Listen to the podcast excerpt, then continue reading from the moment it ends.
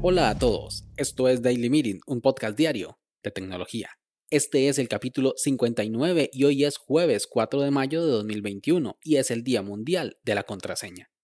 Por lo que recomendamos muy encarecidamente a nuestros oyentes en mantener sus contraseñas seguras en un buen gestor de contraseñas y nunca usar la misma dos veces. Mi nombre es Melvin Salas y en los próximos minutos hablaremos sobre Dodge of Wall Street. Así que, comencemos.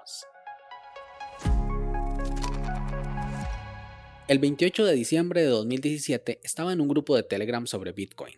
Recién me enteraba de las criptomonedas y quería de primera mano comprar, vender y conocer de qué se trataba ese mundillo.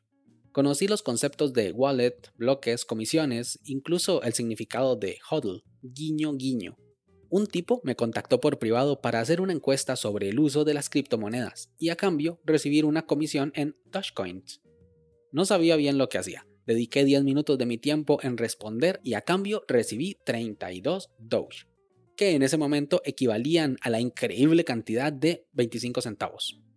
Si hacemos la conversión de tiempo, esfuerzo y recompensa, definitivamente salí perdiendo.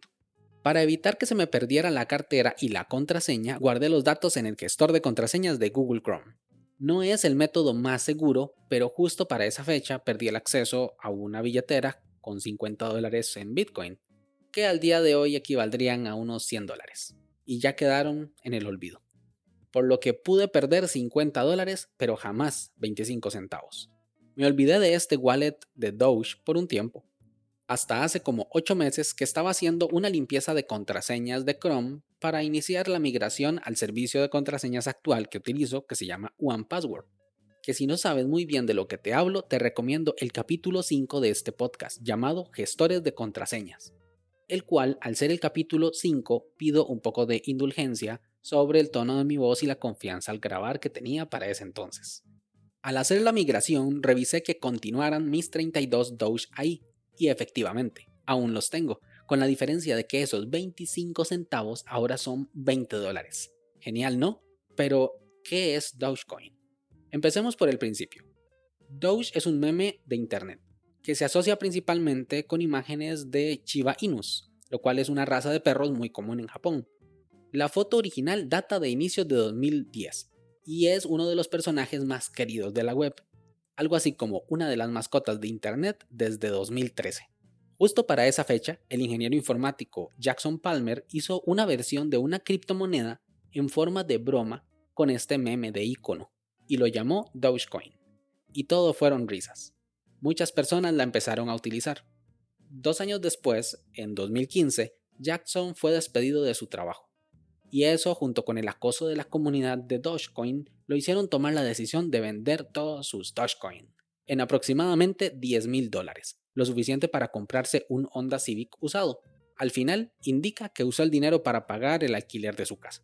Palmer sigue sin saber cuál es la obsesión de la gente con la broma, porque aunque Dogecoin es una criptomoneda tan válida como cualquier otra, lo único que tiene de diferente es el nombre, y razón no le falta, porque aunque era conocida, pocos la utilizaban. Hasta el momento en el que Elon Musk tuiteó el 4 de febrero de este año la palabra Doge, y en 24 horas el precio se disparó un 45%. Desde ese momento no ha hecho más que subir concretamente hasta casi 70 centavos de dólar la unidad el día de ayer. Las criptomonedas se diferencian de las monedas del mundo real. Las monedas de los países tienen precios regulados y en su mayoría están respaldados por algo de valor, ya sea oro, dólares, infraestructura o confianza, porque los países pueden imprimir más dinero si quisieran, aunque esto bajaría el valor porque el respaldo por unidad se distribuye un engorroso sistema político y económico internacional. Las criptomonedas, por otro lado, basan su precio en dos variantes, la confianza y la cantidad en el mercado, que suele ser regulada mediante el minado de las mismas, que esto lo explicaré otro día. Pero con ello el mercado hace un balance entre oferta y demanda, y por eso su valor crece y decrece tan rápido. Doge podría ser una burbuja, porque en principio es una broma, su valor ha subido mucho en poco tiempo y Elon Musk solo ha ayudado a la especulación. Pero como vimos con Bitcoin, todo puede ser posible. Al final del día, la capitalización del mercado de Dogecoin, o sea, el valor total de la cartera, es de 55 mil millones de dólares en este momento. Eso es casi lo que vale una compañía como Honda.